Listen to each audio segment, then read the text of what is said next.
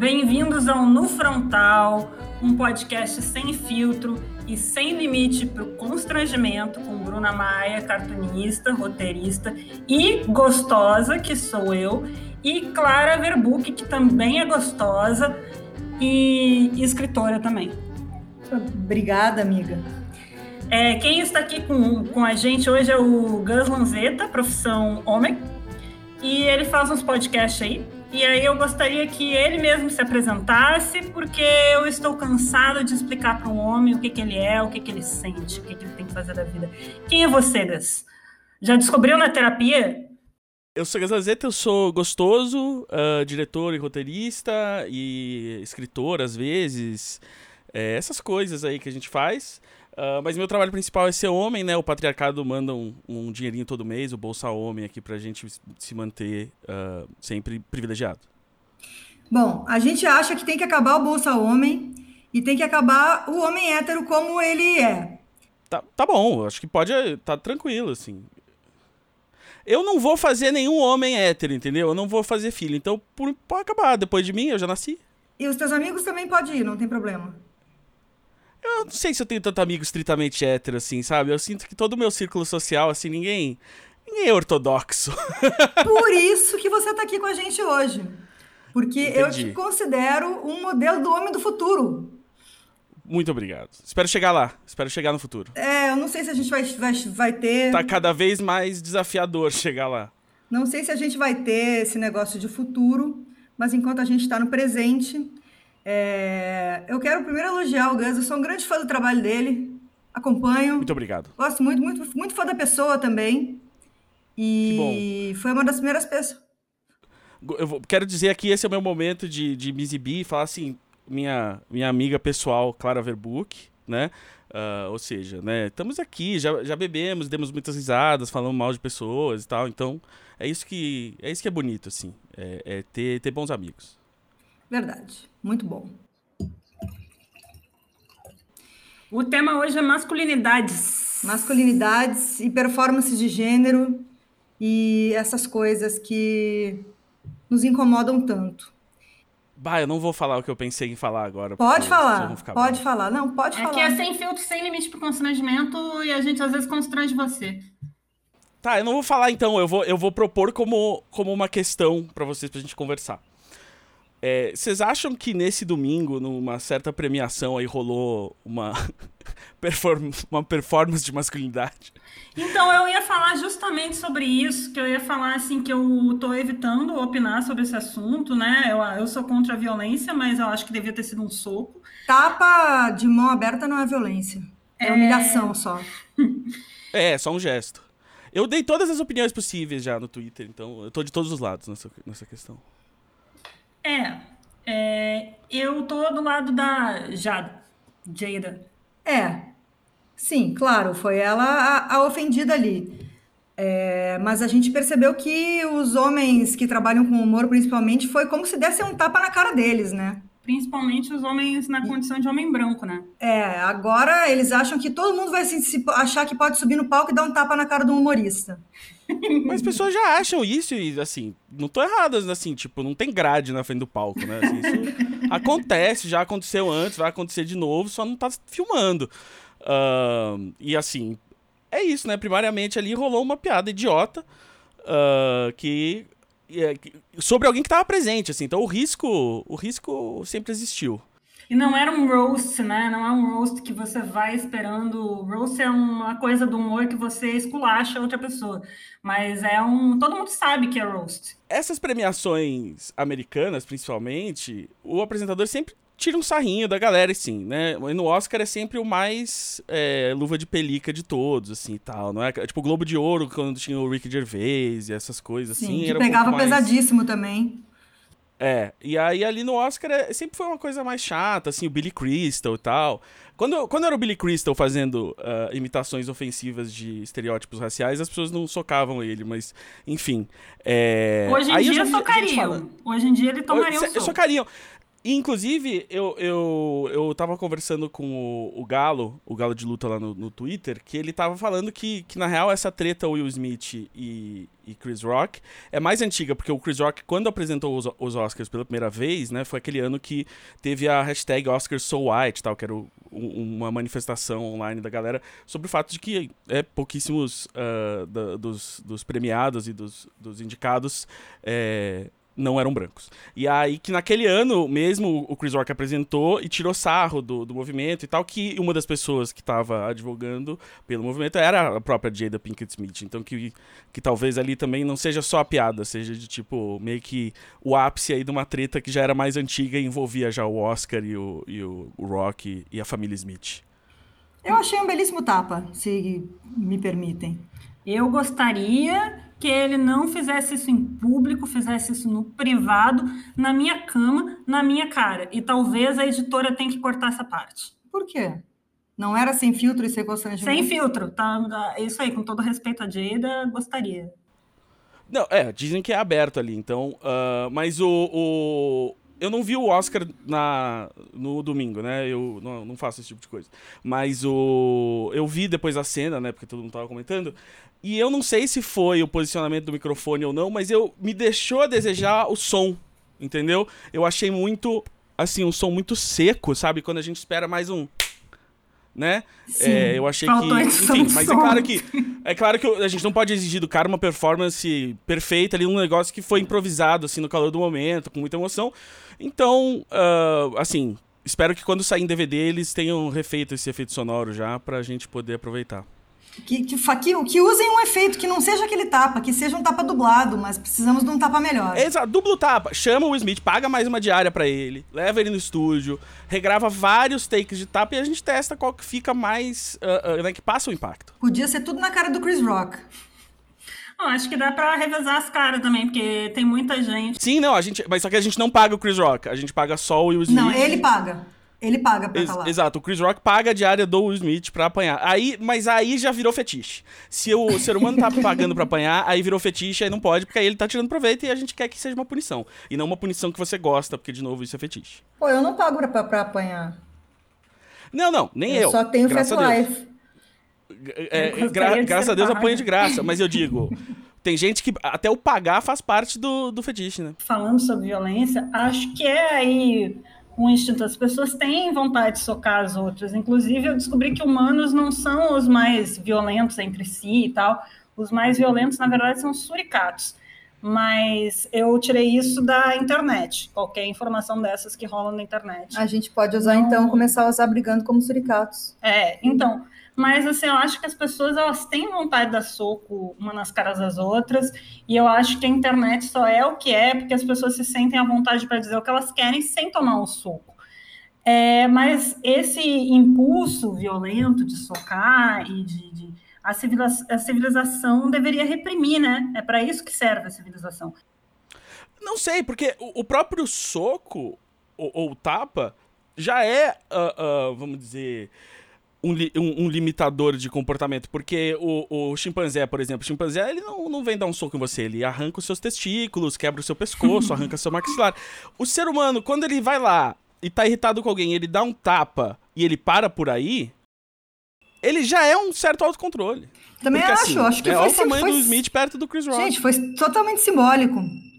Eu achei, foi um tapa Sim. simbólico. Tapa simbólico. Tapa é simbólico, né? É, humilha, mas não dói. É, é poesia concreta, né? Exato.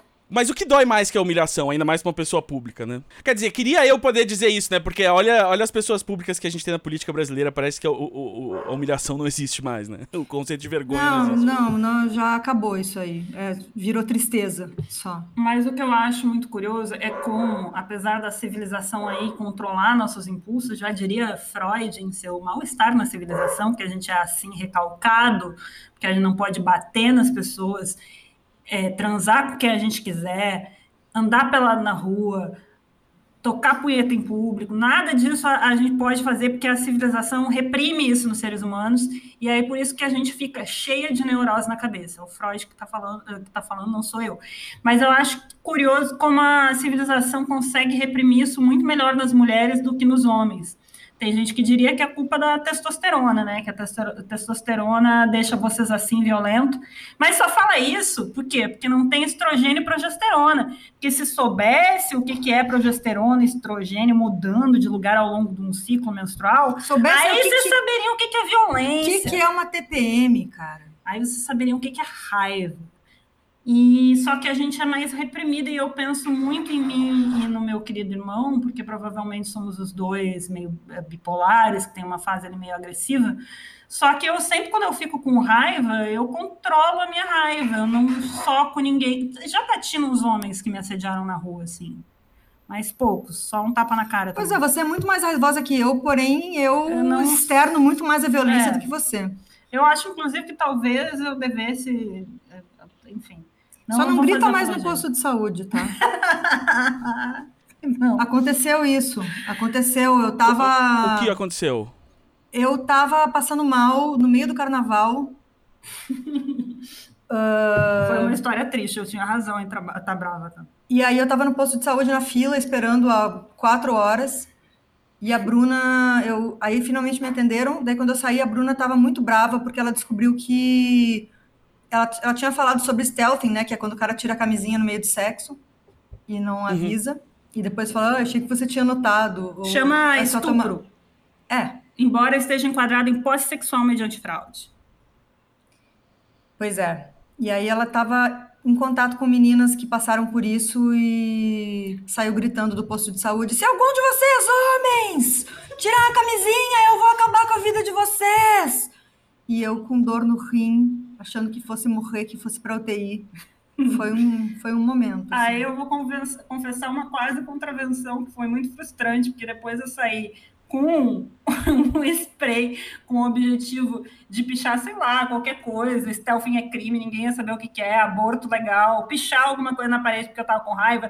Aí eu peguei o spray que eu tenho lá em casa porque eu sou artista e eu pinto coisas, e foi assim com muita raiva e o spray tava estragado e eu não consegui pichar nada.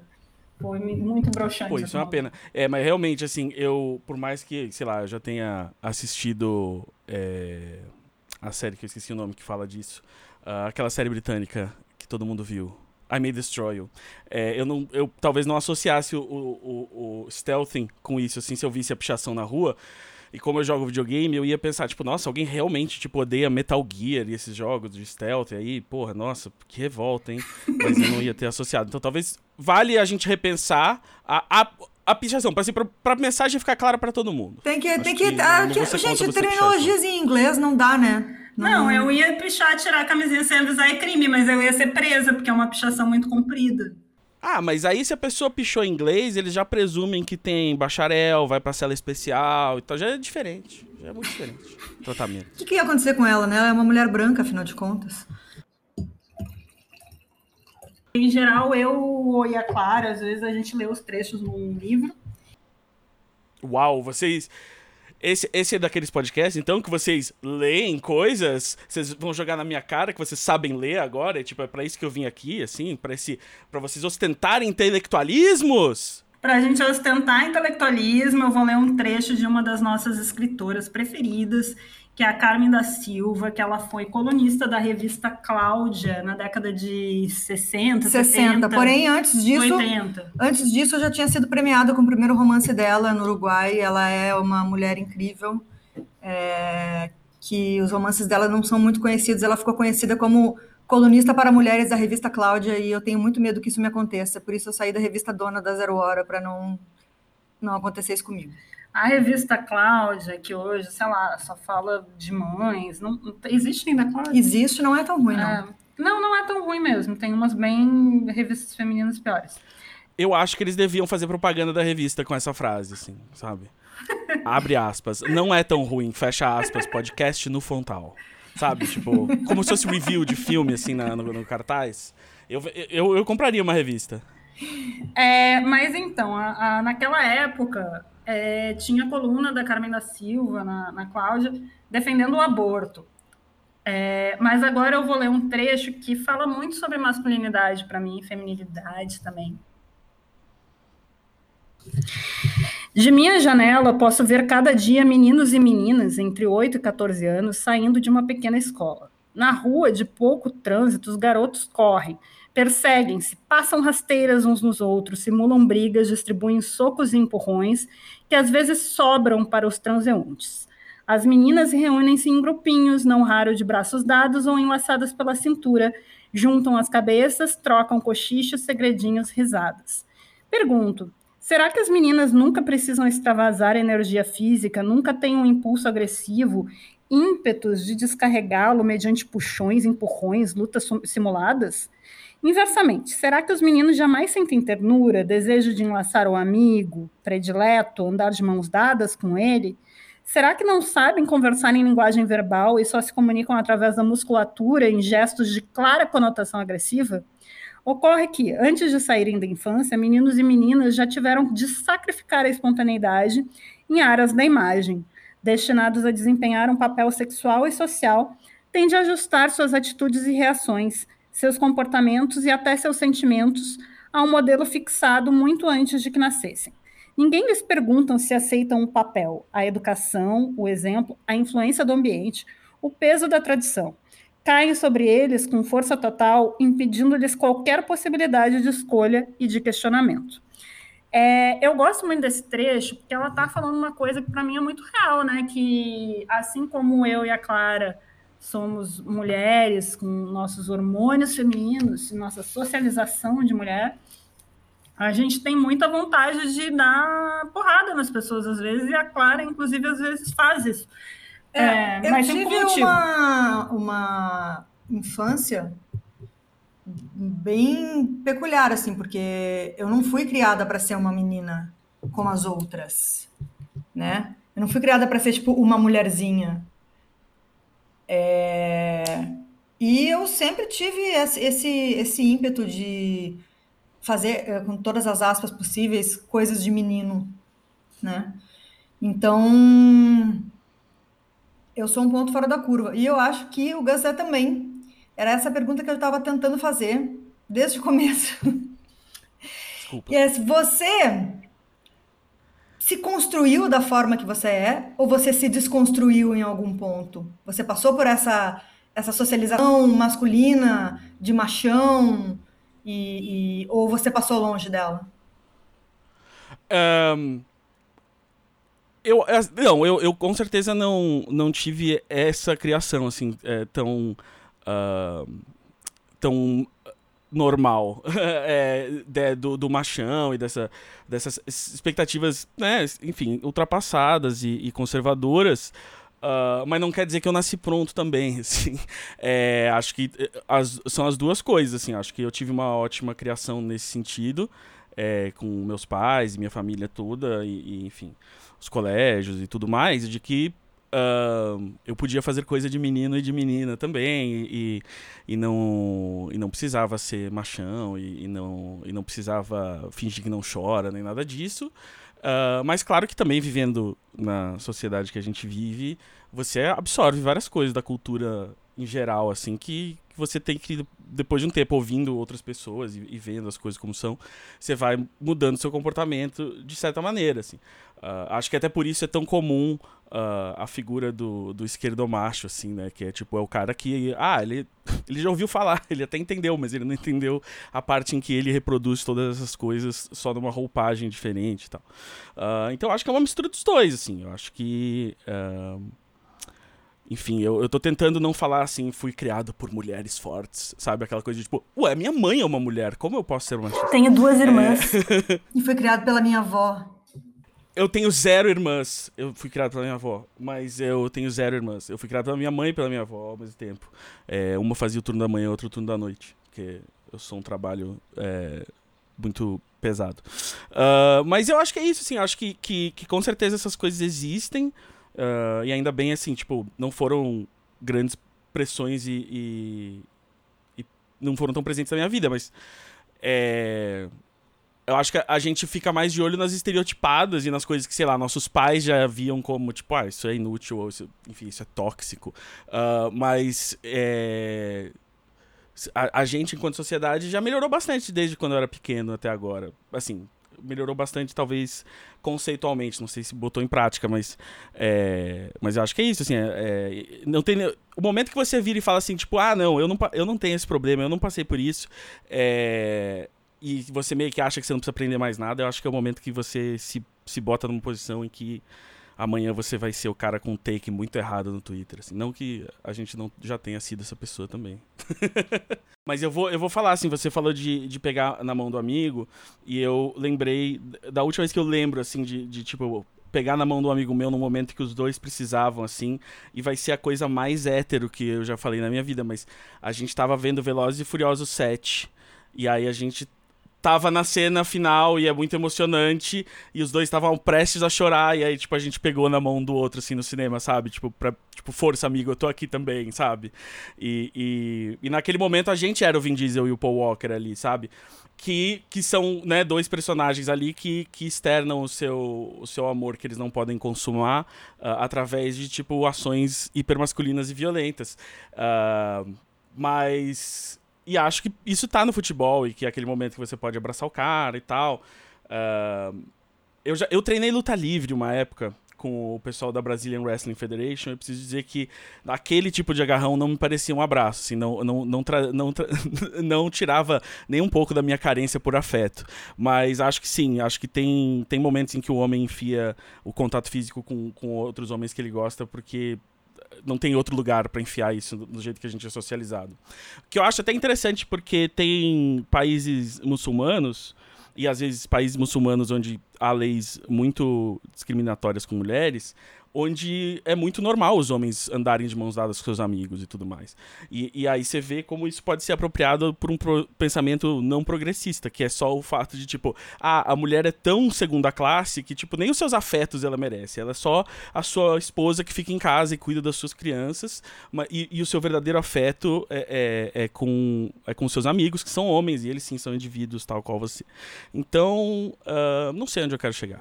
Não precisa chegar a lugar nenhum. Não, não precisa, pode. Mas é isso, assim, cara, assim, seria muito mais legal se eu pudesse, tipo, ver um filme deitado no colinho do amigo meu. É. Às vezes você fato. precisa disso. Um cafuné de amigo, quando você Sim. toma um corno. Já, já ganhei muito cafuné de amigo. Eu tenho um amigo, aliás, o mesmo amigo que segurou minha mão. Queria mandar um, um beijo e um abraço pro Heitor.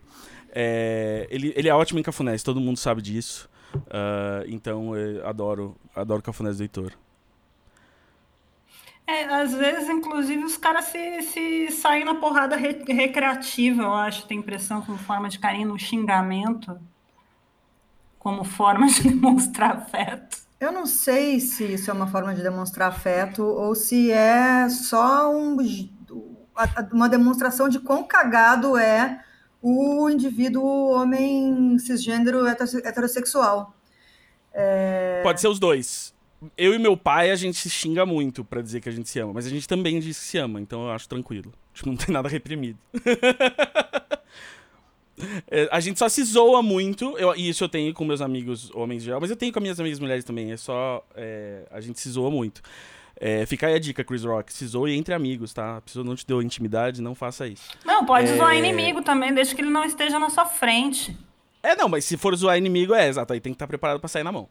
E aí não vai ser por afeto, entendeu? Não. eu, eu não sei, assim, esse, esse, essa expressão física através da violência eu nunca tive, porque eu sempre andei com pessoas que não, não eram muito fãs de exercícios físicos, tal como eu. Então, mesmo sair na porrada é um esforço.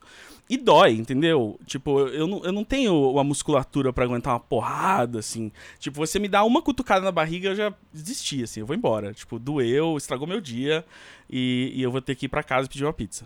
Eu só quero registrar aqui, já que a gente falou em inimigo, que o Nelson Rodrigues tem uma frase muito boa que é somente o inimigo não trai nunca. Então. É verdade.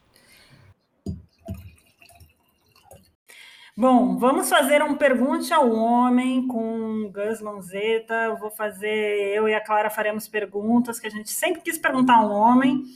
E uma delas é aquele assunto que está sempre lá nas minhas tirinhas, as mulheres estão sempre comentando, que a minha tirinha que mais irrita no momento, no momento não, desde sempre, é o homem que diz que não quer relacionamento.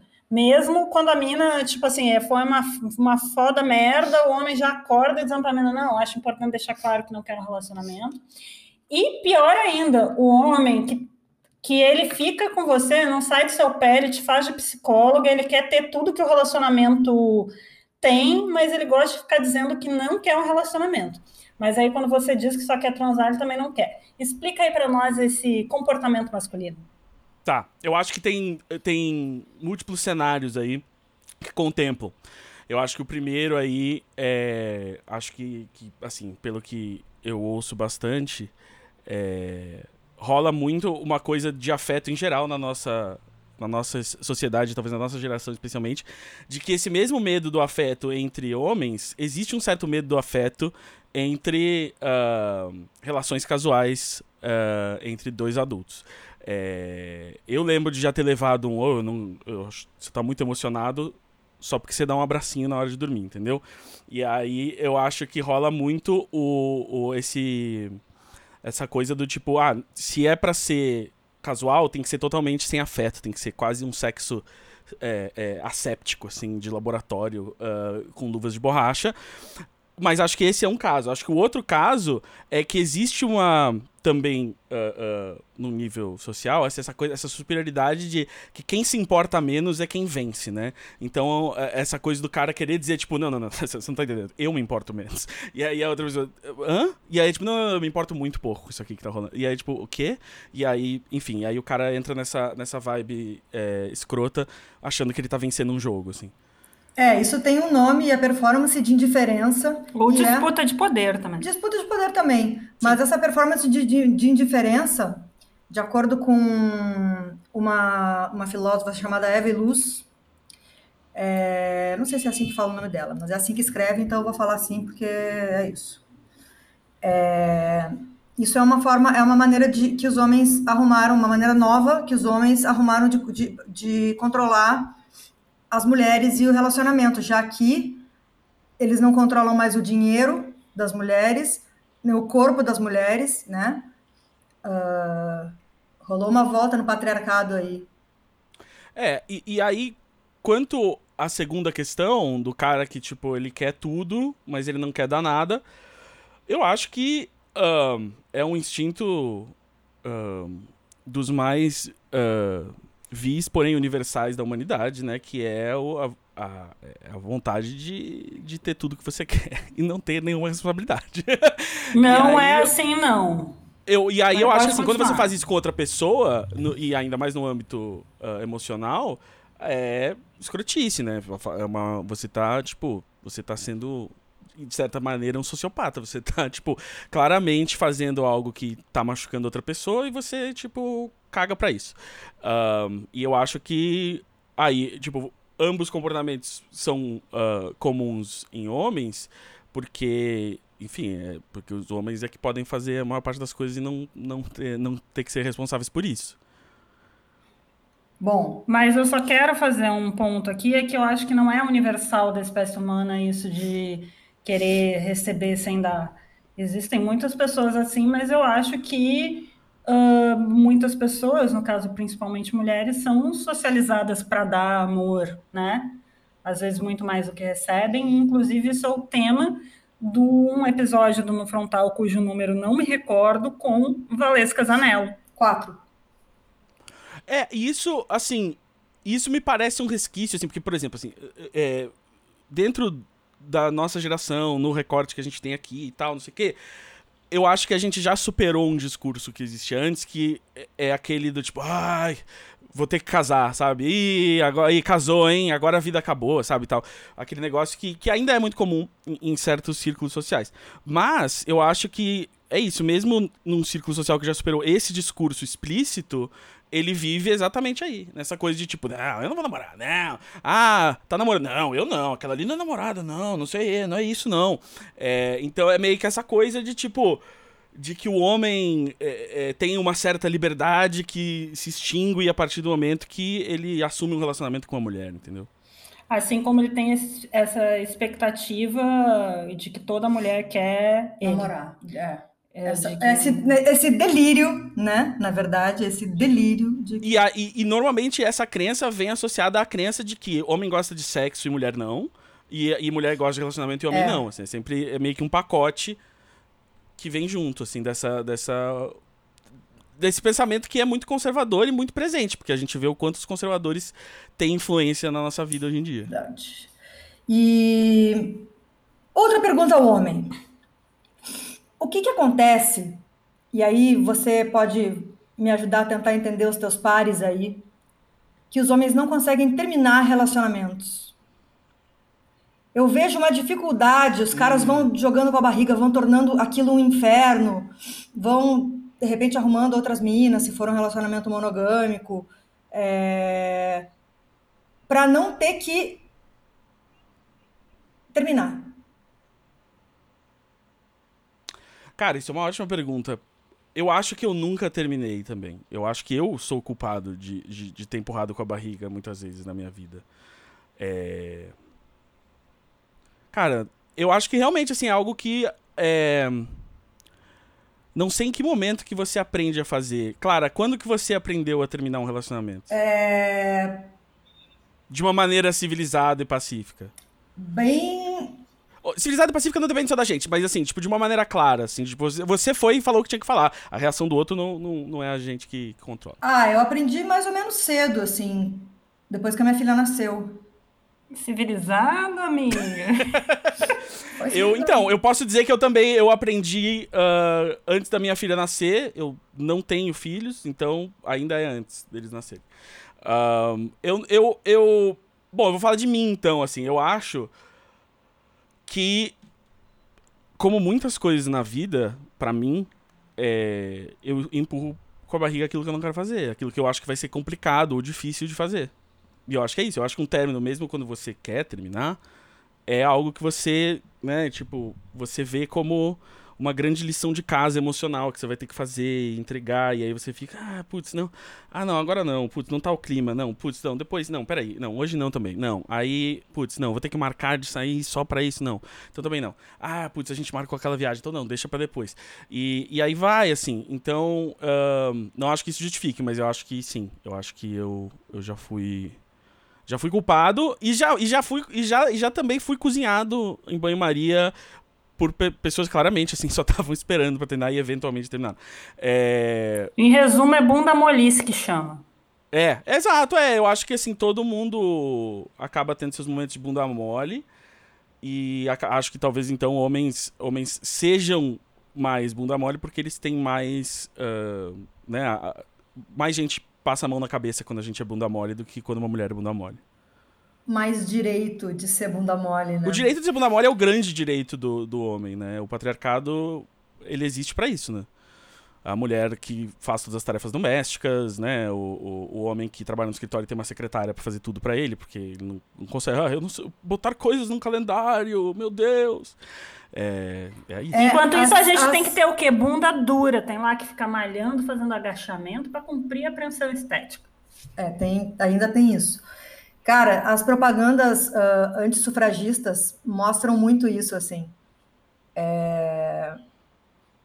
Eu vou botar algumas no, no Instagram do No Frontal.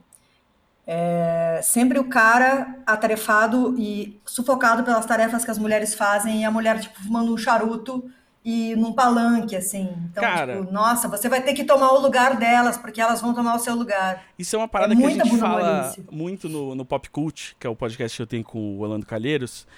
É, que a gente sempre fala isso dos filmes de desastre, dos filmes né, de apocalipse, de grandes guerras, tragédias, que é a imaginação do ser humano é muito limitada, em que o, tudo que ele pode imaginar de pior para ele mesmo é aquilo que ele já fez com os outros. Então, nesse caso, é exatamente isso. É, tipo assim, qual que é o maior pesadelo do, do, do pessoal antissufragista? É, ah, putz, e se a mulher fizer com a gente o que a gente faz com ela? É isso, assim. A, o, o, e que é a mesma coisa que a gente fala, assim, ah, o filme de alienígena. Tipo, o grande medo do filme de alienígena é que os caras venham e colonizem a gente do jeito que os europeus colonizaram outros povos, sabe? É, então, é, eu acho que é, é, o mesmo pensamento, assim, tipo, é, é você pega algo que o cara já viu, já sabe o quão ruim ele é, e aí ele fala, e se alguém fizer isso contigo? Você não quer isso não, né? E aí ele, ah, não, então isso não pode acontecer. Tá, mas se você fosse fazer um filme, agora saindo um pouco do Pergunte ao Homem, entrando na sessão... É... Pergunte ao Gus. Hum. Não, a sessão Vamos Viajar aí. É, se você fosse fazer um filme de catástrofe, um filme de alien, um filme de apocalipse, o que que você faria se você fosse o Alien? Faria, sei lá, Caramba. amor, comunhão entre as espécies? Eu acho que esse, esse, esse deveria. Esse vai, deve ser o mais difícil de escrever. E talvez esse seja o desafio mais interessante. Porque a gente não tem nenhum exemplo concreto de comunhão entre grupos de pessoas, né? Nenhum, ne, nenhuma, nenhuma jun, nenhum encontro entre grupos diferentes de seres humanos e diferentes, assim, na, na concepção deles mesmos. É, foi sem atrito, né? Seja por questões de, de poder, seja por questões de recursos limitados, entendeu? A gente, tipo, a gente só existe porque toda vez que um, um, um Homo sapiens via um Australopithecus, um Neandertal, ele ia lá e matava o cara porque ele era diferente. Assim. Então eu acho Mas que... será que foi assim mesmo? Porque assim, tem umas pesquisas que mostram que tem muito DNA Neandertal é, entre alguns povos. Pode ter havido aí uma coisa mais uma grande suruba, talvez. Ou estupro, né? É, É, ou então, estupro, porque é isso assim. Mas eu acho assim- talvez, é, às vezes, a convivência humana, às vezes, é mais pacífica que a gente pensa. É, não estou fazendo aqui um, uma grande revisão do, do, do, colonialismo, não é isso. Mas talvez essas narrativas um pouco menos bélicas não tenham chegado até a gente. Sim, eu acho, eu acho que sim. Eu acho que talvez eu esteja pegando um ponto de vista uh, pessimista demais e cínico demais. E realmente, assim, eu acho que essa ideia de que ah, tudo era a, a, a, uma bestialidade sem fim e que a civilização veio como um presente de Deus para nos controlar, acho que a gente tem que fugir dessa visão. Mas, voltando ao que a Clara falou, é tipo. Até o próprio conceito de sexo consensual que a gente tem hoje é inaplicável à, à vida de, de, primatas, assim, né? Muito, muito difícil você aplicar isso 100%. Uh, por mais que haja, tipo, gorilas, por exemplo, que são monogâmicos e tudo mais, mas é sempre a gente interpretando um certo comportamento como a gente vê ele na gente, né? A gente está projetando muito. Mas, assim, mesmo que, assim, no final das contas, assim, mesmo que a gente só tenha assistido os, os neandertais morrerem de fome e a gente seguiu e, e, toda a interação fosse pacífica, a questão é que isso já, tipo, uh, um, já faz tempo, assim, eu acho que é, aí o que a gente vê, tipo, o que, que é o processo dos europeus indo para a Ásia, depois os japoneses tentando colonizar a, a Ásia continental, assim, a partir do momento em que eu acho que a partir do momento que você sabe que a, a, a Terra é um espaço físico finito e todo mundo quer ter um pedaço dele, e aí as, e, as, e, e vira uma grande concentração de poder, tudo acaba virando mais ou menos bélico. E, e, então o problema é esse, o problema é o capitalismo e a propriedade privada. E se todo mundo tivesse onde morar e, e uma vida digna e o que comer, talvez a gente uh, desse menos soco um na cara do outro.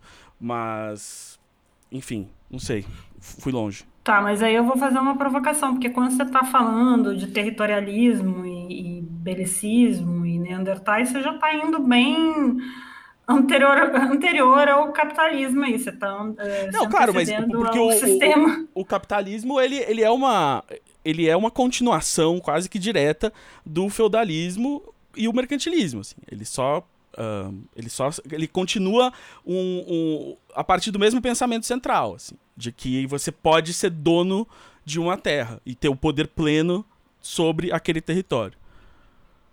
É, porque se você for pensar até aí na Grécia Antiga, que Grécia Helênica, que é a grande influenciadora cultural de milênios, porque muitos dos filósofos que influenciam até hoje são de lá, inclusive o filho da puta do Platão, de quem ouviu falando mal, uh, eles já tinham a ideia de poder ser donos de pessoas, né? Que eram vários defendiam a escravidão. Sim.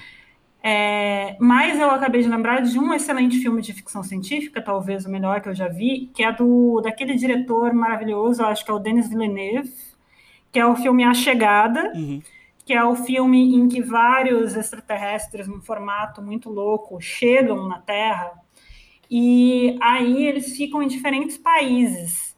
E, e aí acontece, assim, vai desde de pessoas, grupos tratando eles muito mal, grupos tentando, é um filme sobre linguística também, né?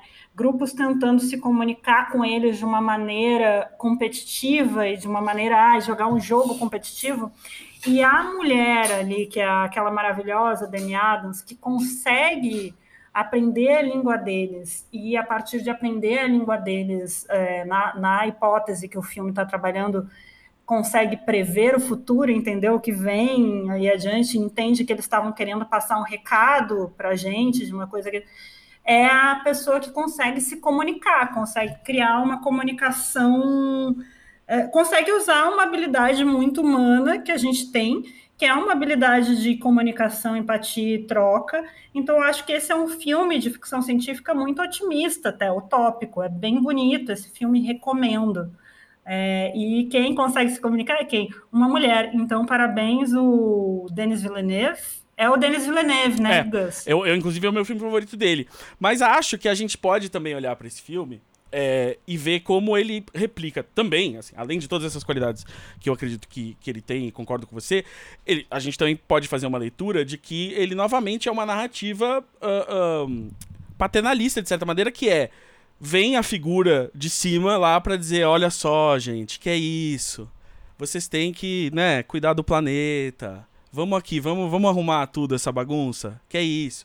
E aí a gente ouve a voz e aí todo mundo, como uma grande inteligência só, se une e tudo fica bem, porque a gente Gente, mas isso é quase o mundo dos testemunhas de Jeová, né? Exato. Então, ah, mas assim, é maravilhoso. A revista é, Despertar. E, e por que que eu acho que, que, que vale a pena pensar criticamente sobre essa visão é que ela é de novo, assim, é, é algo que a gente usa muito para lidar, por exemplo, com, com os problemas climáticos reais que a gente sofre, porque é sempre essa coisa de tipo, ah, alguém, alguém muito. É, alguém tem que fazer algo sobre isso, alguém vai achar uma solução. E, e, e aí a gente fica eternamente nessa, nessa, é, né, nessa seara de tipo, ah, cadê a solução? Cadê a solução? E é tipo, não existe uma solução para um processo, né? Existem várias, várias pequenas peças que tem que mudar de lugar. É, e, e, mais do que isso, é tipo, os aliens não estão nem aí. é tipo, a gente. É, é, é, como se esperasse que a gente. Não, ó, tem um planeta a 9 milhões de anos-luz daqui que tá secando. A gente precisa ir lá avisar os caras que. É tipo, gente. É, não... Que os caras estão secando o planeta, Os né? caras estão secando verdade. o planeta, tem outros planetas. Segue a vida. Ah, mas vai ver na construção desses aliens fazer o bem para outros uh, extraterrestres é importante. Eles têm uma Mas eles não têm escolha, né? Porque eles mesmos apresentam para ela o, o, conceito de enxergar o tempo é, é, não linearmente e dizer, bom, o tempo é um rio congelado e você está num ponto desse rio, mas esse rio existe, ele tem começo e ele tem fim, né? Ele tem nascente ele deságua. E então a gente sempre veio e te ajudou. E, você, e isso tira a responsabilidade dos humanos, porque a partir do momento que você diz isso, o tempo é imutável e, e, e um só. Ou seja, não existe uma realidade em que o humano não destruiu o planeta e não foi salvo por eles. Então a responsabilidade não está nas nossas mãos. A responsabilidade é deles de vir nos salvar. Porque é isso que sempre vai acontecer. Então tá tudo bem. Então a gente sempre teve essa rede debaixo de nós, então nada do que a gente fez foi errado e tudo é, é, é passível de solução. Parece, me parece que você está falando de homens e mulheres. Eu, os homens... psicologia evolucionista também. talvez, os, talvez. Os eu pensei mais em catolicismo, mas essa... o catolicismo é, é muito misógino também. Sim, é muito misógino.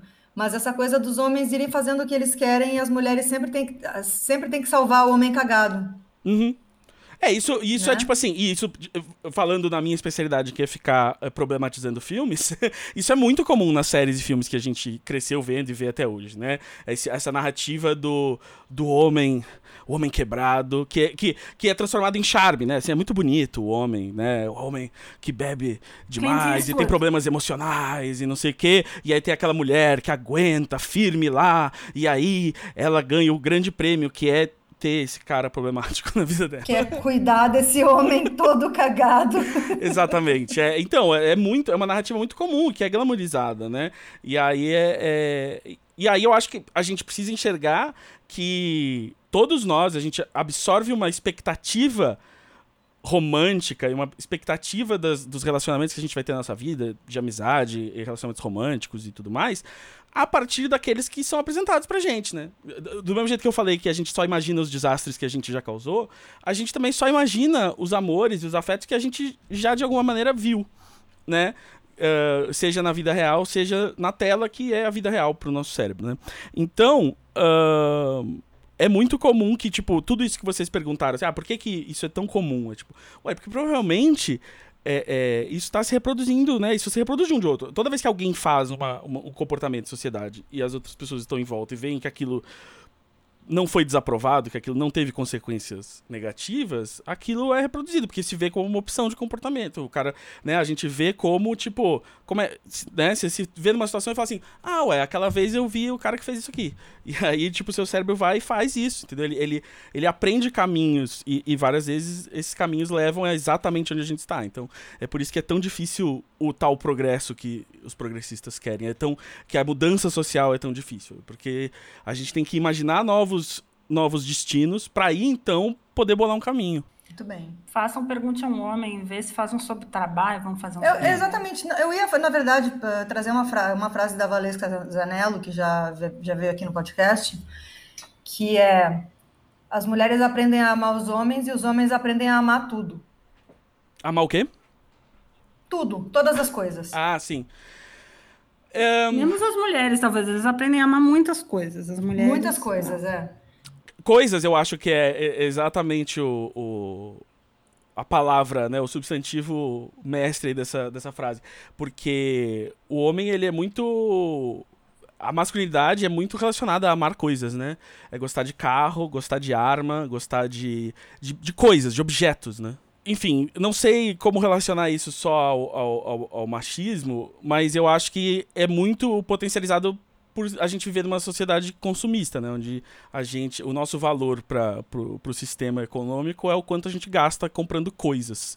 Então, uh, o nosso amor às coisas é muito, muito estimulado o tempo inteiro, né? Aí, e, aí, a, a, e aí, hoje em dia, mais ainda, porque além de você amar o produto e o produto ser parte da sua identidade, agora a porra da empresa tem um, net, tem um, um Twitter com personalidade. E ai, essa empresa é tão fofinha. Ai, não sei o quê. E é tipo, caralho, assim, essa personalização das coisas coisas só para continuar criando uma relação de afeto entre algo que é não sentiente e, e só, e só quer seu dinheiro uh, e você lá, tipo, ai meu.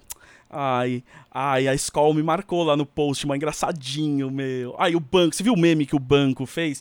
E aí você passa a amar coisas bastante, assim, que já era, já era algo, mas agora é cada vez pior. Sim, é muito bizarro essa, essa personalização das marcas.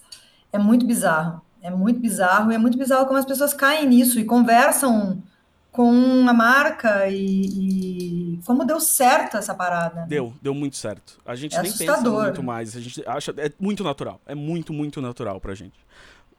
Uma marca falando em primeira pessoa, tipo, casualmente assim, sabe? É, tá foda. Então, eu saí com umas amigas minhas esses dias e a gente falou de muita coisa. A gente começou falando de boy, no caso eu, né? Porque eu comecei a ser entrevistada sobre boy, porque eram duas lésbicas e uma que está em um relacionamento no momento, não tinha muita coisa de boy para contar. Eu também não, porque não ando pegando ninguém, mas a gente contou, contei a história de boy, a gente fez umas fofoca, que eu gosto de fofoca. A gente falou dos outros. Aí a gente ficou um tempão falando de um monte de bobagem, e aí a gente falou de economia, de política. É, a gente não falou de um assunto que é muito comum entre mulheres, que é como a gente está cagando, se a gente está tendo diarreia, se a gente está com prisão de ventre. Mulher fala muito disso, né? Eu e a Clara, todo dia ela passa um relatório da função intestinal de Clara é. para mim. É, e aí é depois é a gente continuou conversando, durou muito tempo a conversa, e eu tive uma conversa muito íntima e pessoal sobre traumas uh, meus e da minha amiga, nós dividimos muita coisa, a gente teve basicamente uma DR de amiga, e foi, enfim, muito, muito, muita coisa, muito profundo e etc. E eu fico pensando como é que é a amizade de homem? O que, que vocês só falam de isso que você falou sobre uh, o, a saúde intestinal é um assunto muito frequente com os meus amigos. A primeira coisa é toda vez que alguém faz um cocô muito bom, assim, tipo, sabe, aquele que sai firminho, não suja muito o bumbum, você passa dois papel ali, tá aquele bumbum, hum, primo, todo mundo sempre avisa, tipo, fica muito feliz, orgulhoso e tal. É, porque tem a, uma questão de, de, de, de, performance ali, né? A gente vira, tipo, olha só o cocô que eu consigo fazer. Você não manda foto cocô, é claro, né? Mas você fica muito orgulhoso do seu intestino. Tipo, olha, me alimentei oh, bem pra caralho. Às vezes, às vezes eu tenho vontade de tirar fotos de tão ah, O único amigo que... Eu, eu tenho um amigo que já me mandou uma foto de cocô na vida, o Educar. Porque ele é sem noção. Ah, Mas é sim, só ele. Claro. Uh, e aí, uh, também... Uh, Mas era um cocô bonito? Pá, eu lembro que era muito grande, assim. Era anormalmente grande. E esse, esse era o propósito, assim, da foto. De, caralho, nossa, olha como saiu grande. Né?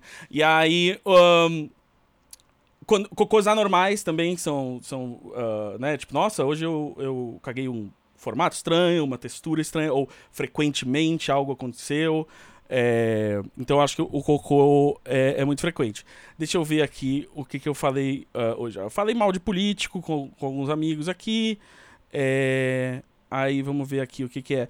Ah, aqui, eu já sei. É, falar mal de gafes dos outros, que você não vai falar mal no, publicamente no Twitter, porque pode é, melindrar o apoio. É, mas aí você vê, tipo, não, olha aqui, ó, fulano de. Ai, de novo, o cara falando. Não, ele é muito burro, né, mano? É, mas enfim, né?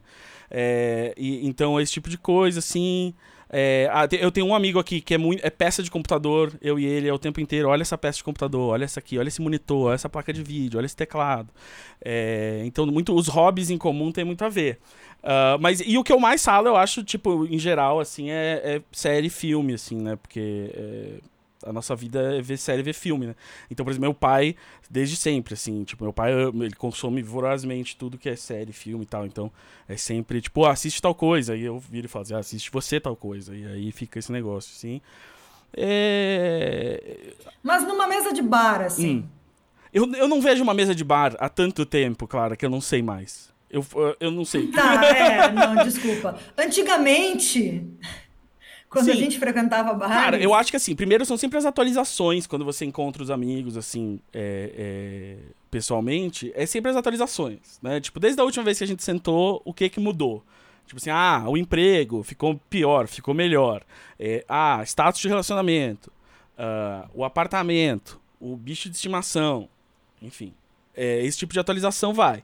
Aí depois, eu acho que entra muito no tipo, e aí, o que, que você assistiu, o que, que você ouviu, o que, que você, você foi num show, você viajou para algum lugar, esse tipo de coisa.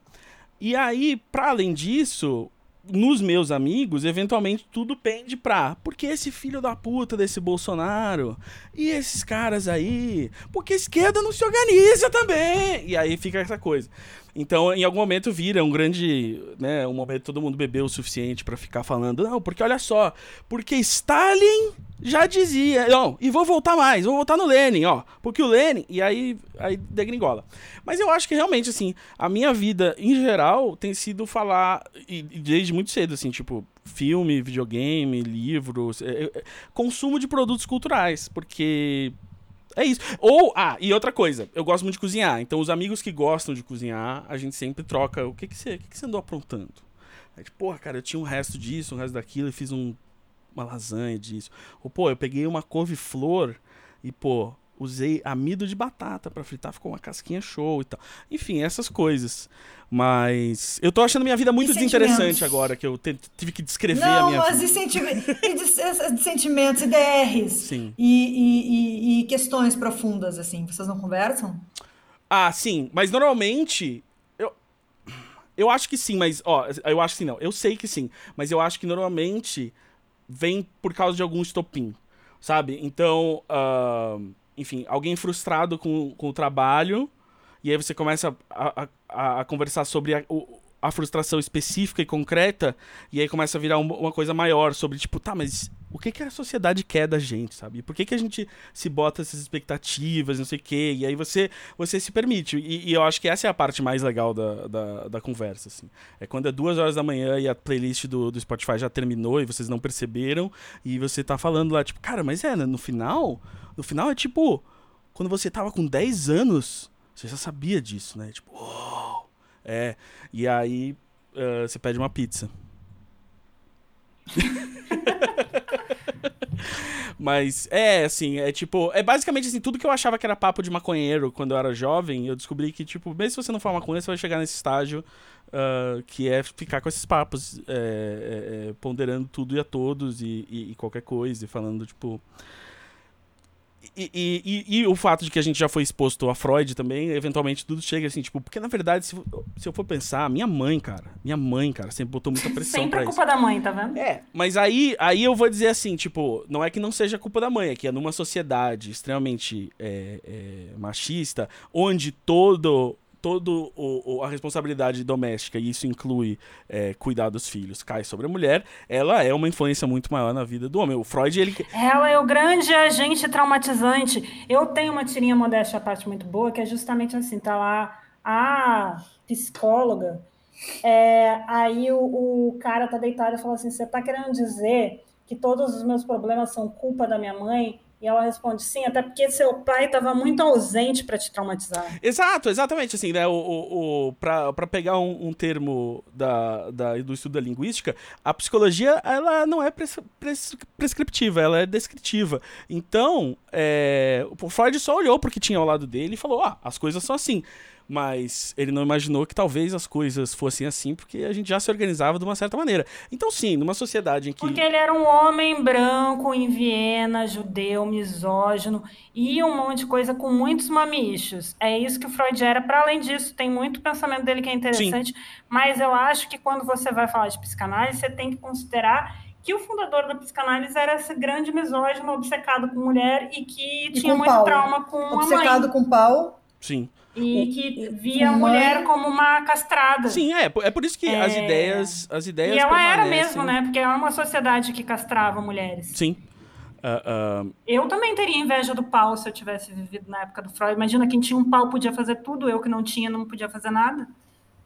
Pois é. Eu acho que até a gente podia encerrar, porque vai ficar comprido. Falamos de pau, falamos que vai ficar comprido. Ah, eu tinha que trazer um pouco do humor ah. Obrigada pela participação. Não, mas assim, é uma coisa que me chama atenção é que tu citou aí um monte de coisa nessa tua conversa com amigos, mas não falou de uma coisa que eu sei que os homens falam, que é ficar falando de mulher.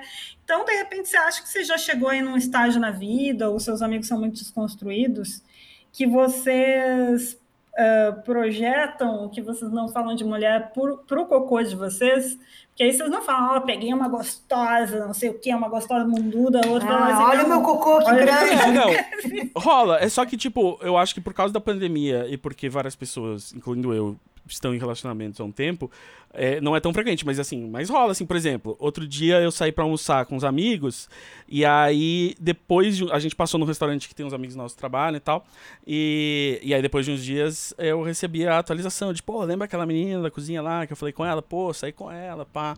Mas não, não, não tem mais aqueles detalhes, uh, eu não vou dizer sórdidos porque eu não acho sexo sórdido, mas o, o eu acho também, em parte, é porque quando você é mais jovem, tudo é novidade, tudo é muito tipo, ah, e aí? Que que, e fez, lambeu o dedo, enfiou na orelha dela, é nossa, que doido.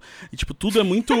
ai, né? Tudo é muito novo e estimulante e tal. E aí, hoje em dia, bicho, cara, tu tem que ter mergulhado alguém de cabeça numa privada, assim, para ser algo que nunca ninguém ouviu.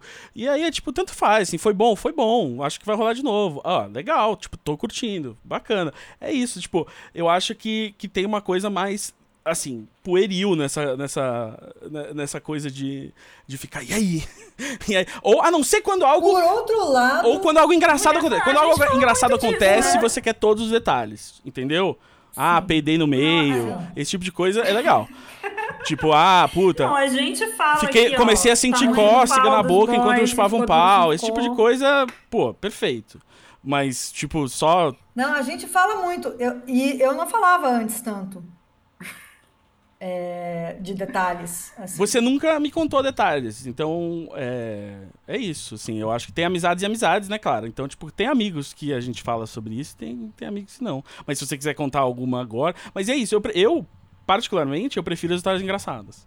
Eu, eu, eu adoro quando, quando algo dá errado eu, e, e as pessoas vêm contar, tipo, olha só o quão ridículo foi a minha noite. Eu gosto disso. Eu gosto do Schadenfreude. Sim.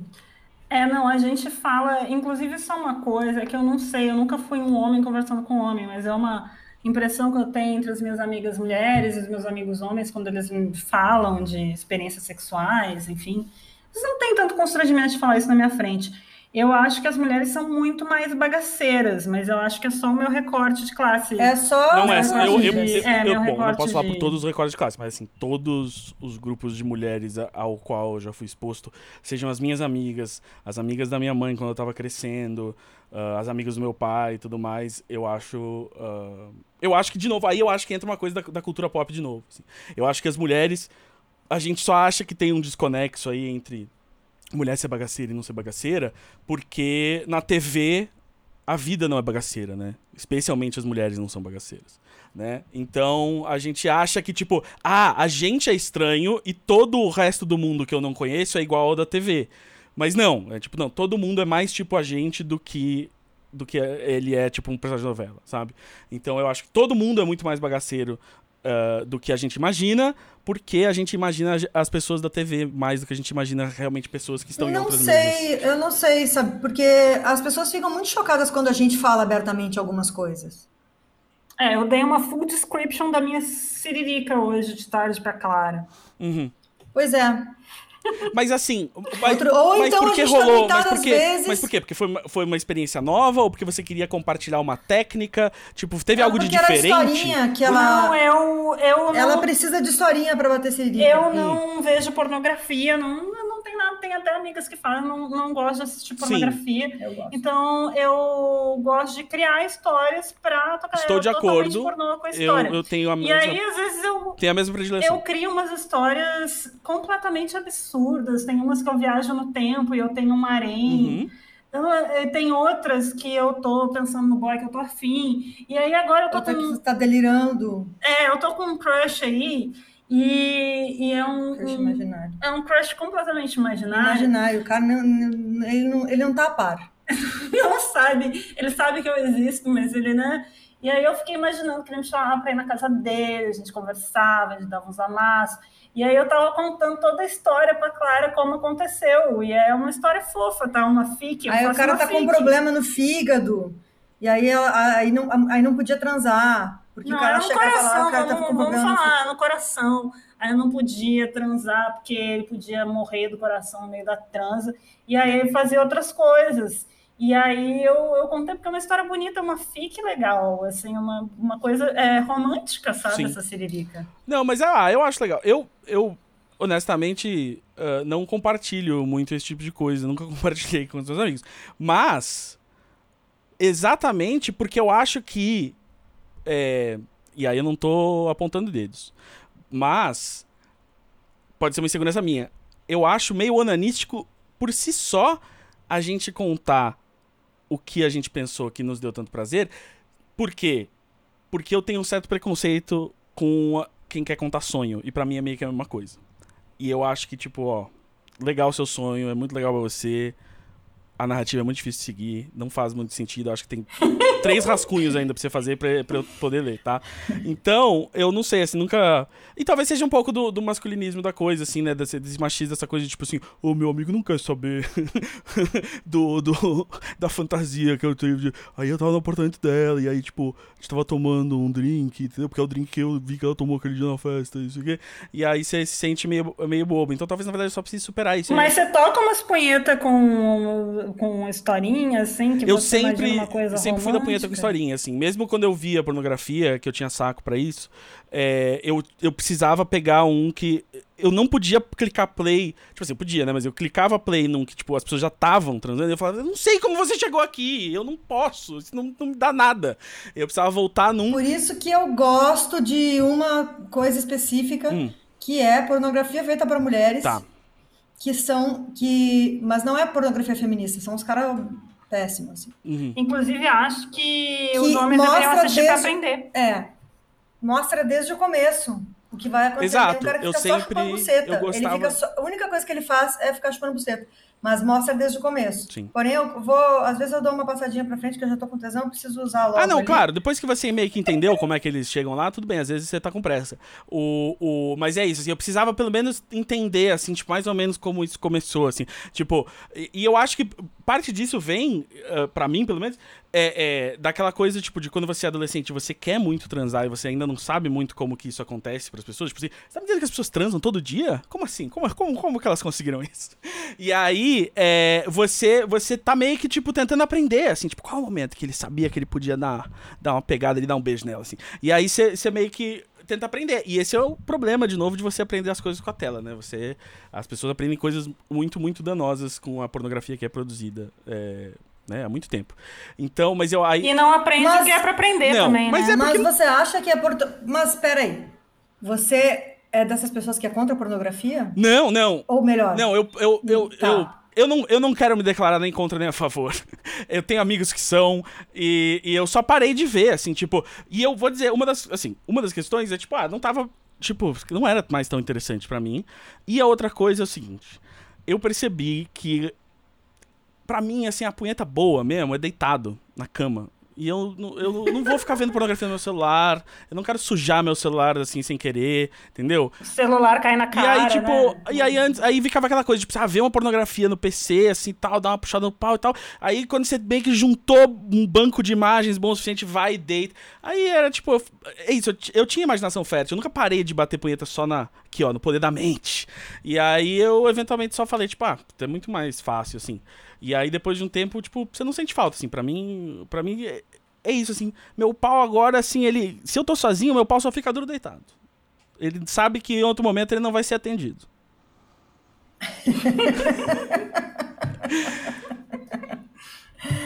Eu ia fazer uma pergu- pergunta sobre pornografia, mas você já, já respondeu, Obrigado. tem amigos que são. Obrigado, você porque eu então- agradeci. então-